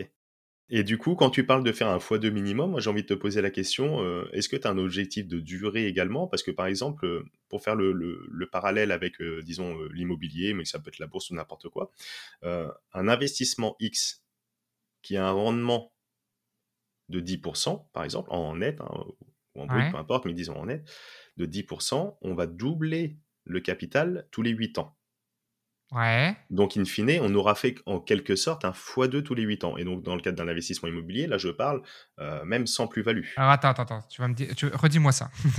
que je, te, je, te, redis ça. Un, investissement euh, quelconque, ouais. Euh, mais typiquement un investissement locatif, j'investis tout, ça me coûte, allez, 100 000 euros, allez, et charge tout, tout déduit, ça me rapporte 1000 euros par mois. Ok, donc tu fais un 10%. un 12% là, mais bon, on est sur 10 mois, allez, euh, ça fait un 900, quelque chose qui fait un 10% à la fin de l'année. On va dire 10%. 10% à la fin de l'année, 10% sans réinvestir, sans même réinvestir les fruits des intérêts en plat, euh, on double le capital tous les 8 ans. Oui, puisque tu vas faire... Euh, tu, vas faire sur 10 000, tu vas faire par exemple 1000 euros par an. Donc au bout de 8 ans, tu auras fait 8000 euros. Voilà. T'es d'accord? 100 000 euros, ça me rapporte 10 000 euros, 10%. Ouais. 10 mmh. 000 euros. Au bout de. Au bout de 8 ans, tu auras fait. x2. 80 000. 80 000, ouais, donc pas le x2, au bout de 10 ans. Mais bon, bref, voilà. La logique, elle est là. Et ça doit être x2 si on, au bout de 8 ans, si on réinvestit les intérêts. C'est plus ça. Mmh. Si on réinvestit ses intérêts, en plus, euh, on augmente, on va plus vite. Et donc, au bout de 8 ans, on fait le x2. Euh... Ouais, ça doit même être un peu plus rapide, mais oui, oui. Or, or, or plus-value. Euh... Hors plus-value, oui et hors euh, dépréciation aussi, parce que à l'inverse, euh, ça, ça va dans un sens, mais ça peut aller dans l'autre. Euh, du coup, quand tu parles de la reprise d'entreprise, que l'objectif est de faire un x2, x3, x4 au niveau de la valo, mmh rapidement, quelle est, quelle est ta deadline si la personne allait, est, là que vraiment pour le business, même s'il veut faire les choses bien, etc., mais il n'a pas envie de conserver très longtemps parce que X raison, hein, il a d'autres projets, il veut donner à ses enfants, il veut financer ses études, il veut, il veut faire autre chose, peu importe. C'est quoi, toi, tes, critères, tes objectifs et qu'est-ce que tu vises là-dedans? Le x2, il est en combien de temps, par exemple? En trois ans. le, simplement, ce qu'il faut juste rappeler, c'est pas pour mettre en concurrence. Hein. Ma question, elle n'est pas pour dire ça c'est mieux que ça, ça c'est mieux que ça, parce qu'il y a, des avantages et des inconvénients. On peut parler de la liquidité, on peut parler de la disponibilité, on peut parler de la fiscalité. Il y a, énormément d'autres choses. Il hein. faut bien sûr comparer ce qui est comparable. C'est vrai. Mais c'est vraiment pour euh, imaginer. On, pourrait mettre en concurrence, parce que tu sais, on parle beaucoup de la crypto où tu fais du x10, d'accord? Pour un euro investi, tu peux faire, euh, allez, tu peux faire beaucoup plus, je sais. Mais tu n'as pas l'effet de levier. Alors, il peut, tu peux faire du levier, d'accord, mais bon, c'est dans et un, non, et, c'est très très très déconseillé euh, d'une façon générale euh, dans un premier temps, mais ouais ouais, t'as pas l'effet de levier bancaire comme on peut l'avoir à l'immobilier. Ça, c'est un des vecteurs, un des facteurs. Et dans la reprise d'entreprise aussi. Bah oui. Donc en fait, il faut calculer un truc qui est un truc d'initié, mais que j'invite à tout investisseur qui se dit euh, investisseur professionnel à calculer le ce qu'on appelle le TRI, le taux de rendement interne. Et quand tu fais le calcul du taux de rendement interne, c'est là où tu comprends vraiment euh. Bon, un euro investi dans une reprise, d'accord, quand tu mets un petit peu d'apport, etc. J'ai fait le calcul. Euh, euh, si ça intéresse les gens, c'est dans une de mes newsletters. Donc, de toute façon, on va donner tout à la fin. Je, je donnerai des éléments, mais euh, inscrivez-vous à ma newsletter, à, la conférence, et puis derrière, il y, a, les emails, et vous verrez, à un moment, je calcule ça. Et pour un euro investi, tu en as 16 derrière. Voilà. Quand tu fais une reprise, avec un petit peu d'apport. J'invite également toutes les personnes qui nous écoutent à aller voir ça. J'ai vu cette petite euh, démonstration imagée. C'est bien pour ça que je te, je te, pose la question, pour aller, pour aller chercher, que ce soit vraiment bien clair pour tout le monde. Yes. Parce que tu peux pas avoir de rentabilité plus forte que la reprise d'entreprise. En, fait, quand tu réfléchis, quand tu l'as, quand tu, quand tu l'as comme on l'a conduit. Même la crypto, même tout ça, tu peux pas. C'est pas possible. C'est pas possible de dépasser. de toute façon, je veux dire, euh, euh, il, faut, juste regarder le, le, Forbes encore une fois et ça démontre ça. Parce que les leviers de croissance sont tellement puissants et que tu peux reprendre des entreprises avec des montages que tu n'as même pas dans l'immobilier, parce que tu vas faire des montages en haut de bilan, tu vas. En termes de, ouais, en termes de puissance, y a pas, y a pas, pour moi, il n'y a pas au-dessus. Hein. Mais c'est difficile à percevoir parce que c'est pas à la mode, tu vois. Donc c'est pas quelque chose. Mais ça viendra, ça viendra. Je pense que c'est déjà venu un petit peu, mais c'est ça viendra encore plus dans le, dans le système infoprenarial, des gens qui vont faire des formations autour de ça et tout ça. Ça va, ça va être popularisé, mais je préfère qu'on le popularise nous parce que moi je le fais depuis longtemps encore une fois, euh, en tout cas, la mission de la bonne fortune, c'est de d'accompagner euh, les auditeurs, les personnes, pour justement découvrir euh, multiples types d'investissements. Et, et, ici, on prône la diversification également. On peut être focus, on peut avoir des appétences particulières et être focus et mettre 80% dans la reprise d'entreprise, etc. Mais je trouve que la, diversification d'une façon générale, euh, c'est pas incompatible de faire la reprise d'entreprise et de le mêler avec de l'immobilier. On peut avoir des effets de levier. Là, j'ai expliqué sur le projet avec le restaurant, sur l'immeuble mix, ça peut être ça, et de prendre un petit peu le meilleur des deux mondes. S'il y a un petit peu de trésorerie, parce qu'on sait que dans toute boîte, dans tout, dans toute entreprise, dans tout société même d'investissement euh, immobilier, etc., la trésorerie, c'est le nerf de la guerre. Il faut toujours avoir ce, petit matelas de sécurité pour faire face aux imprévus, etc. Et ce matelas de sécurité, que de le laisser dormir sur un compte courant ou, un livret A ou ce qu'on veut, euh, autant bénéficier euh, justement de, participer encore une fois à l'investissement dans l'économie réelle avec du sens, de faire son petit colibri et pourquoi pas le placer un petit peu au travers les plateformes de crowdfunding, énergie verte, de, le faire à la bourse si on a envie, de faire un peu de private equity, etc., etc., pour justement participer au meilleur de tous ces mondes. Et en plus, on est diversifié si demain il y a un changement fiscal brutal, euh, sur une niche dans l'immobilier, sur euh, l'investissement dans les startups, sur euh, les montages holding, etc., ben, au moins on n'est pas focus, on n'a pas tout, toutes ces activités, toutes ces sources de revenus soumis à une seule source d'investissement entre guillemets. Et donc en ce sens le, la mission de la bonne fortune c'est vraiment ça c'est de d'étaler tout le tout le champ des possibles mmh et il y a encore beaucoup de choses à voir. Et la reprise d'entreprise comme tu le fais comme tu accompagnes les gens en fait pleinement partie. Et comme tu le dis ça va être démocratisé de plus en plus euh, ne serait-ce au, travers les profils euh, en France euh, des personnes qui s'intéressent de plus en plus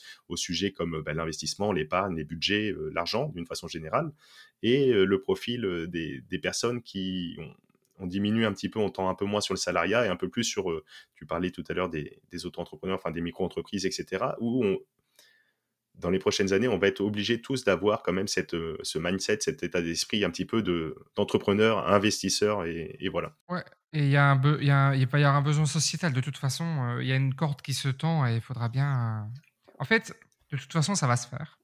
Et ce qui va se faire, c'est que de toute façon, il n'y aura pas assez de repreneurs.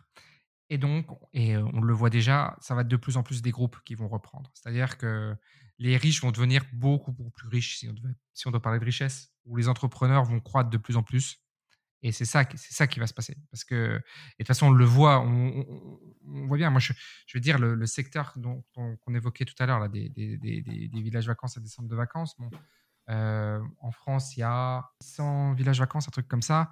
Il y en a un quart qui doit fermer parce que parce que, parce que, parce que trop vétus, parce que plus la dynamique de marché, etc. etc. Et qu'est-ce qui se passe? C'est que ce sont les opérateurs les plus gros qui rachètent les plus petits, d'accord? Et, et, ce sera et, et, on va finir comme ça. Et la, la, restauration va peut-être être un petit peu épargnée, mais ça sera un peu ça aussi. Il y a beaucoup de secteurs où, en fait, tu sais, dans le, dans le, dans le capital, dans la private equity, tu as le capital développement, d'accord? Après, tu as, euh, non, tu as le capital croissance, pardon, qui est vraiment euh, l'émergence en startup. Après, tu as le capital développement, qui est quand l'activité elle a déjà été éprouvée et qu'elle doit agrandir. Et après, tu as le capital transmission et tu as le capital retournement. Et c'est de plus en plus, c'est capital transmission, c'est quand on est mature, et capital retournement, c'est quand on redescend et que l'activité commence à péricliter et on vient retourner euh, l'activité au tribunal ou un peu avant. Et on va arriver de plus en plus là-dedans. On va arriver dans du capital retournement. Et c'est là où les plus belles opérations sont à faire. Oui, on peut le, on peut le mettre en parallèle avec les cycles euh, macro et microéconomiques. On voit ces courbes comme ça un petit peu. Et, aujourd'hui, les marchés sont matures. Donc, euh, Facebook est, est, sur un marché mature. Elle est obligée de faire de l'acquisition euh, pour continuer à grandir. Et, et, voilà. Et, on va arriver là-dedans. Et, il y aura quelques particuliers comme nous qui vont se positionner puis qui vont devenir des groupes. Et puis, et puis, et puis, c'est tout. Mais on va arriver, on va arriver là-dessus. De toute façon, il y a pas de, y a pas de. T'en parleras avec François, mais je pense qu'il a la même vision que moi là-dessus. Même si lui, il a encore une vision encore plus euh, sur euh, l'inflation, etc., etc. Oui, exactement. C'est ce qu'on a évoqué sur le sur le, le, dernier épisode avec François, un petit peu euh, tout ça, et donc justement comment se protéger de l'inflation, comment protéger son épargne et comment participer, encore une fois, à l'économie réelle pour bah, se protéger d'une soi-même, développer son mmh. patrimoine, créer des sources de revenus, et on aborde aussi tous ces sujets. Mais il faut être lucide, faut être lucide sur la période qui, qui, arrive devant nous. Enfin, je veux dire, le monde d'avant ne reviendra pas. Et le monde d'avant, c'était euh, euh, la classe euh, moyenne, le, petit entre... tout ça, le, petit entrepreneur, tout ça, ça va, ça, va exploser. On va arriver dans un système où on va avoir de plus, en plus de gens qui vont être auto-entrepreneurs, micro en, en micro-entreprise. Et de l'autre côté, on va voir, et ça a déjà commencé, on va avoir des groupes qui vont devenir de plus en plus gros. Mais je veux dire, le, côté intermédiaire va pas trop. Euh, la classe moyenne se fait un peu, euh, elle se fait un peu exploser et donc soit part euh, sur des sommets un peu plus hauts ou soit redescend un petit peu plus bas pour imaginer. Voilà, je veux dire quand aujourd'hui personne comprend encore pourquoi on nous vend absolument le, tu sais, le, le revenu minimum là, le comment s'appelle le le, SMIC. Mm, mm. Non, non, c'est pas le SMIC, tu sais, c'est le fait de toucher de l'argent, euh, que n'importe qui touche le... Le revenu universel. Le, mm. revenu universel. oui, oui, tout à fait. Quand tu comprends pourquoi, en vrai, et même la droite pousse ça, moi je suis à Nice, la femme d'Estrosi, elle était encore euh, en train de d'argumenter pour, c'est bien qu'il va y avoir quoi? Il va y avoir une force qui était avant la force de, de soldats, qui va être une force de soldats, mais de soldats de, de, de la consommation, tu vois, qui est là pour donner pas, son, pas sa vie, mais qui va donner son, sa fortune, et que ça, ça va remonter comme ça. Enfin, je veux dire, il faut être, faut, faut, faut être clair là-dessus. Il ne va pas y avoir de... La tranche au milieu, elle va, elle va, elle va diminuer. Euh, du coup, pour, euh, pour conclure, on va pouvoir prendre quelques minutes. Ça fait euh, une bonne heure qu'on est ensemble et c'est super passionnant. Ah yes, déjà. Cool, c'est sur la bonne fortune, on est à la cool. Si on faut faire une émission de deux heures, on fera une émission de deux heures, c'est très très bien.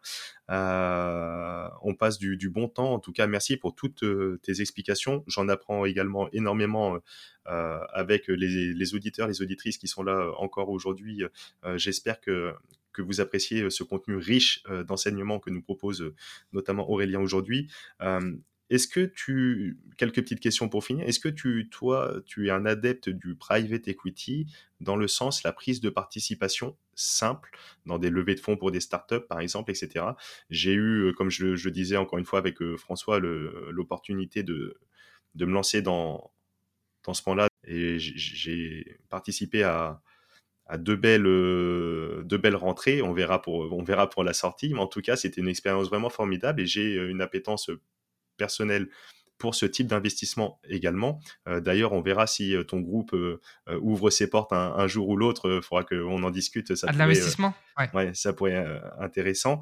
Est-ce que tu, tu, pratiques, toi, le private equity? Quelle est ta vision un petit peu là-dessus? Qu'est-ce que, Quelle est ton, ton idée?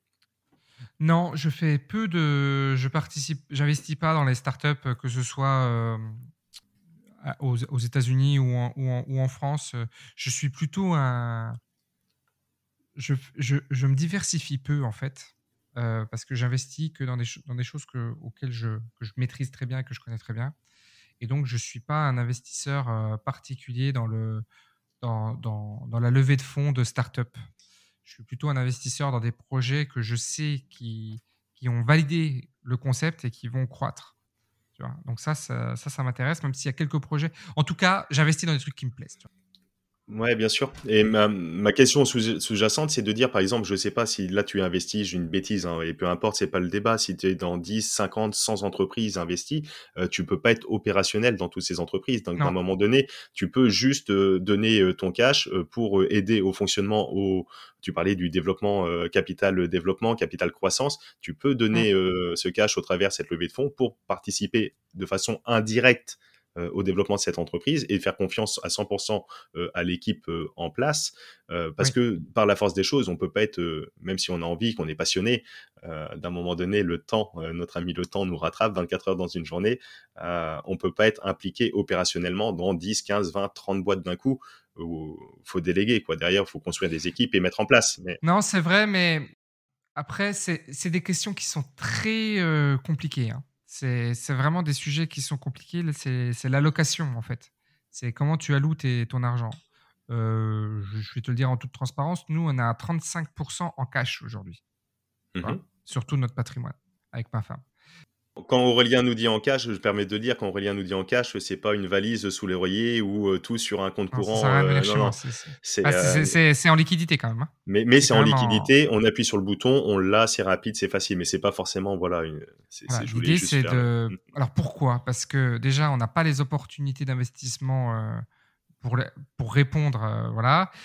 En partie aussi, c'est que ça, ça peut-être que c'est une, une croyance, mais je pense que ça facilite la levée de fonds c'est aussi. Euh, mais c'est surtout le fait qu'aujourd'hui, bah, on est en cash et qu'on et que on, est aussi attentif et on, peut répondre à des opportunités plus importantes. Et c'est vrai que le fait d'immobiliser de l'argent, euh, d'immobiliser euh, de l'argent dans des, dans des projets comme ceci, ne va peut-être pas répondre aux, besoins premiers. Et moi, mon besoin premier, notre besoin premier de la vision du groupe, c'est de développer, de, de, de, de, grandir et de croître.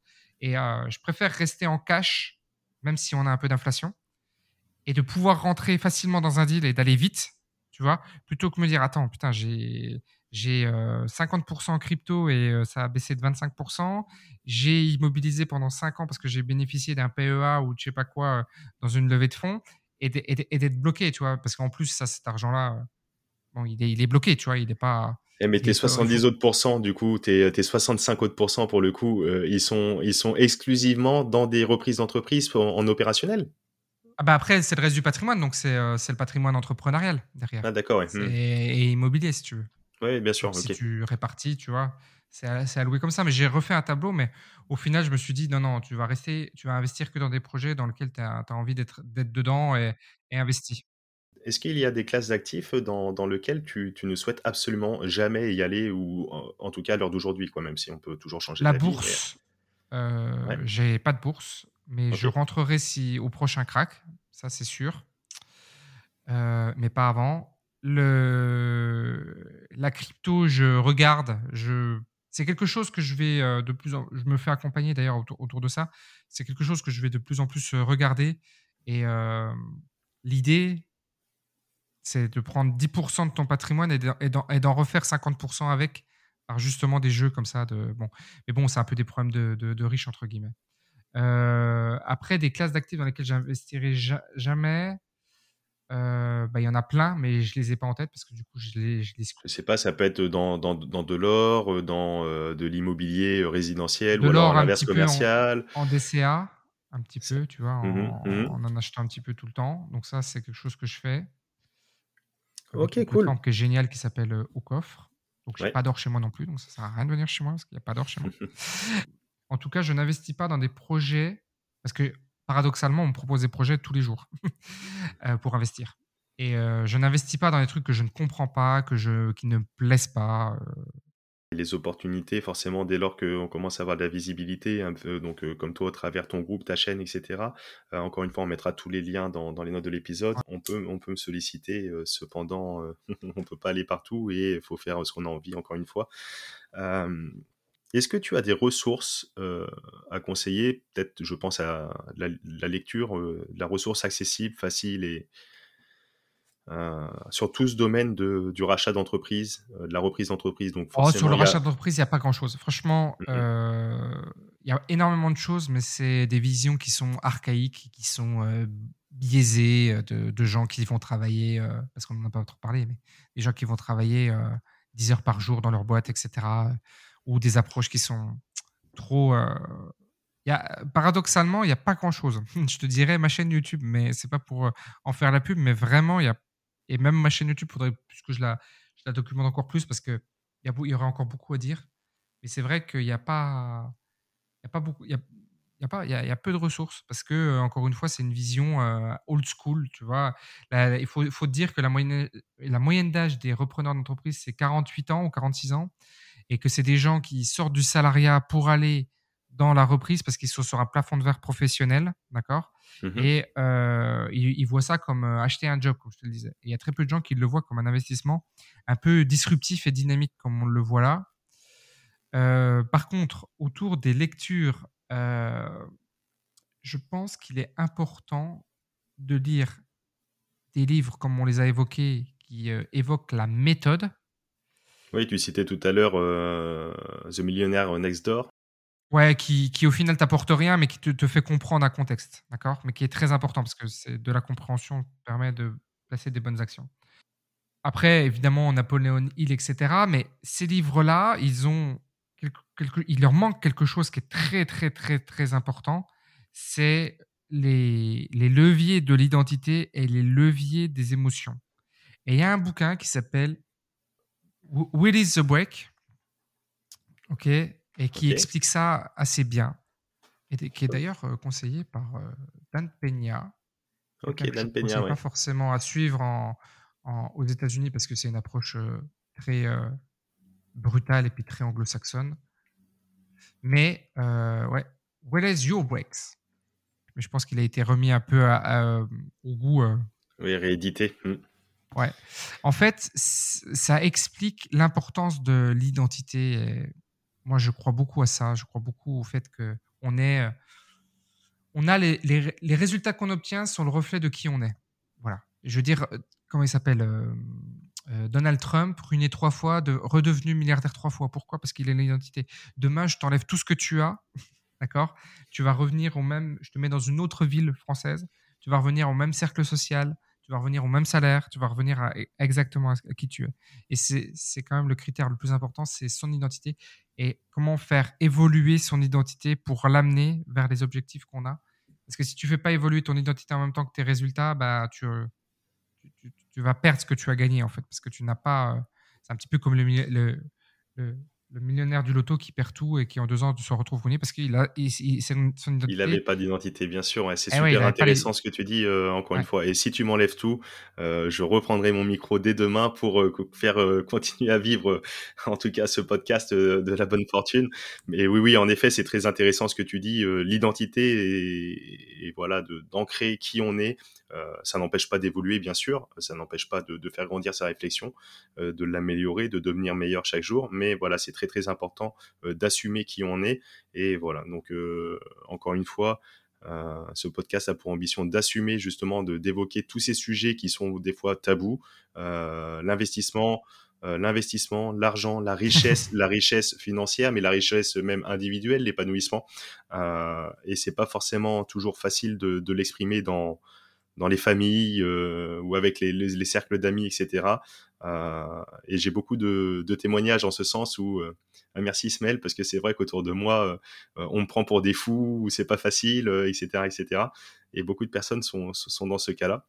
Non, c'est difficile, c'est pas, c'est vrai, c'est vrai qu'on a socialement, sociétalement, on a, on a vraiment une, enfin, vraiment, il va falloir un jour qu'on prenne le truc et puis qu'on lève ça parce que c'est ça bloque tout. Enfin, je veux dire, euh, c'est cette attitude-là qui, qui, fait qu'on est dans la situation dans laquelle on est aujourd'hui, quoi, économiquement. C'est parce que c'est parce que justement on veut pas on veut pas parler de sujet. Est-ce que pour, euh, pour conclure euh, cette émission, donc tu nous as donné là donc les ressources, je mettrai encore une fois les liens dans, dans les notes de l'épisode.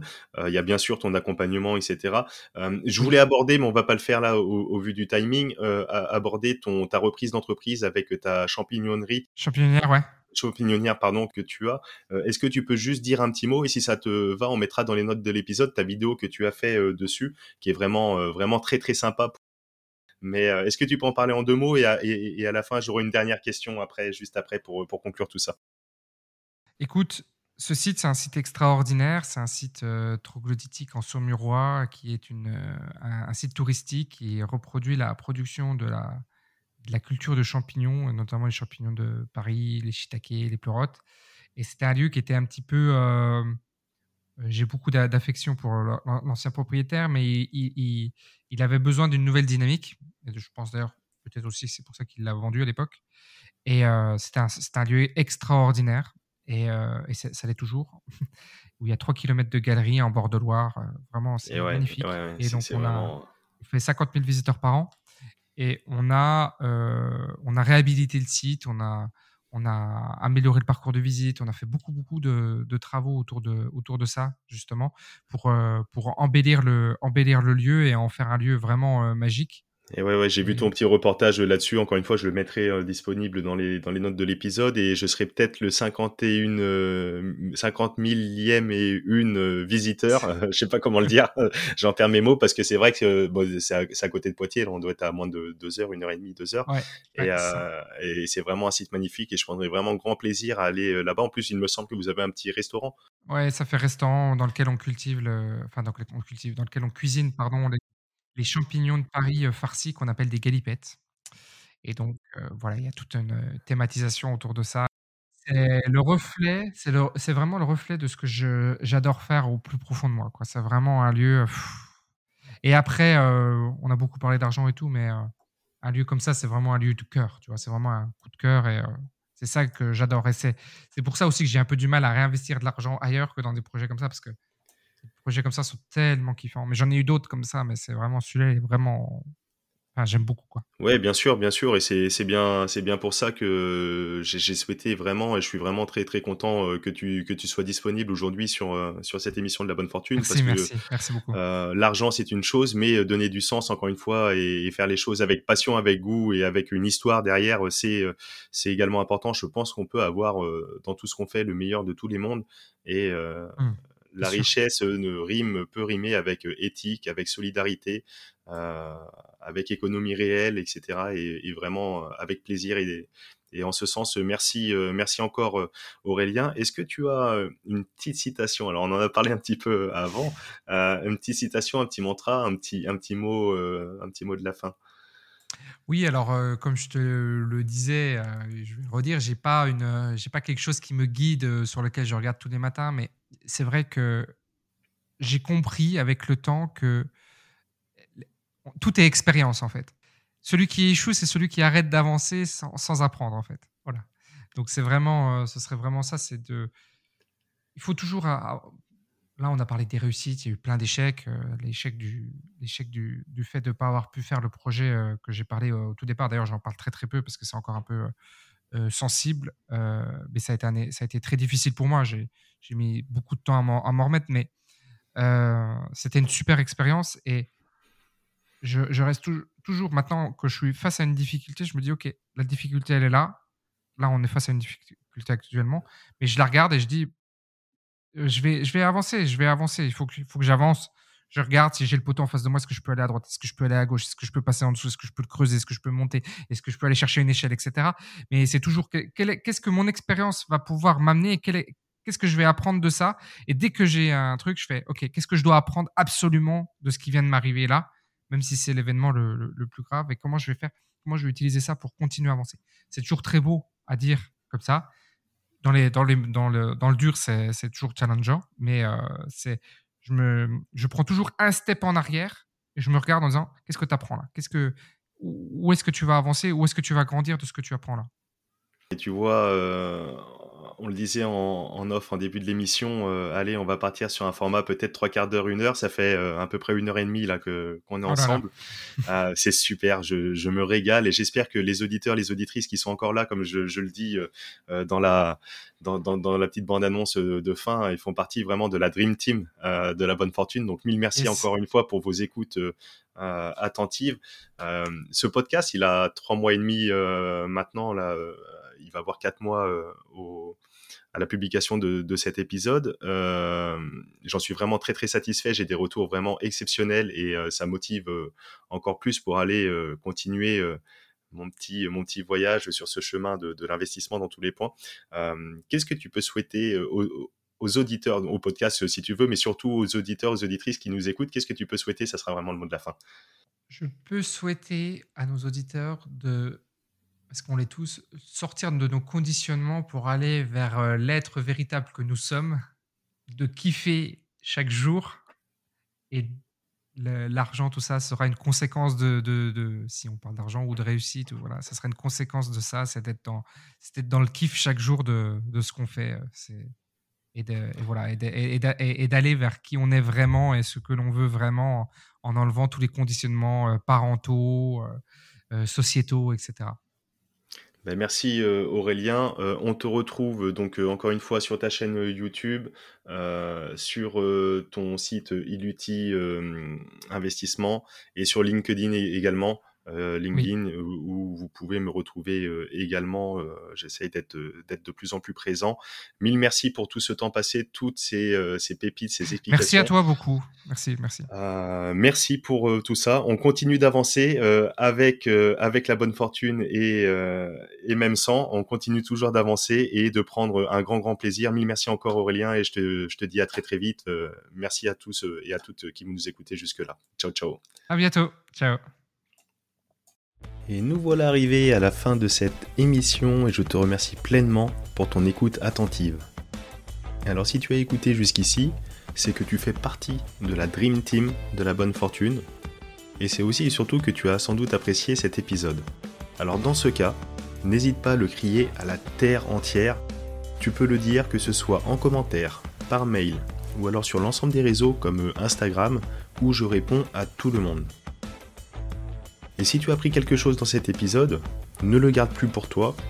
On a tous un, deux ou plusieurs amis et proches autour de nous à qui cette émission pourrait servir. Alors je serai heureux que tu la partages à ton tour afin qu'on fasse ensemble de ce podcast une référence de l'éducation financière et de l'investissement. Si tu veux aller plus loin encore, tu peux t'inscrire à la newsletter pour ne rater aucun épisode et pour recevoir chaque semaine un mail très court avec des bons plans, des trucs et astuces et plein d'autres surprises.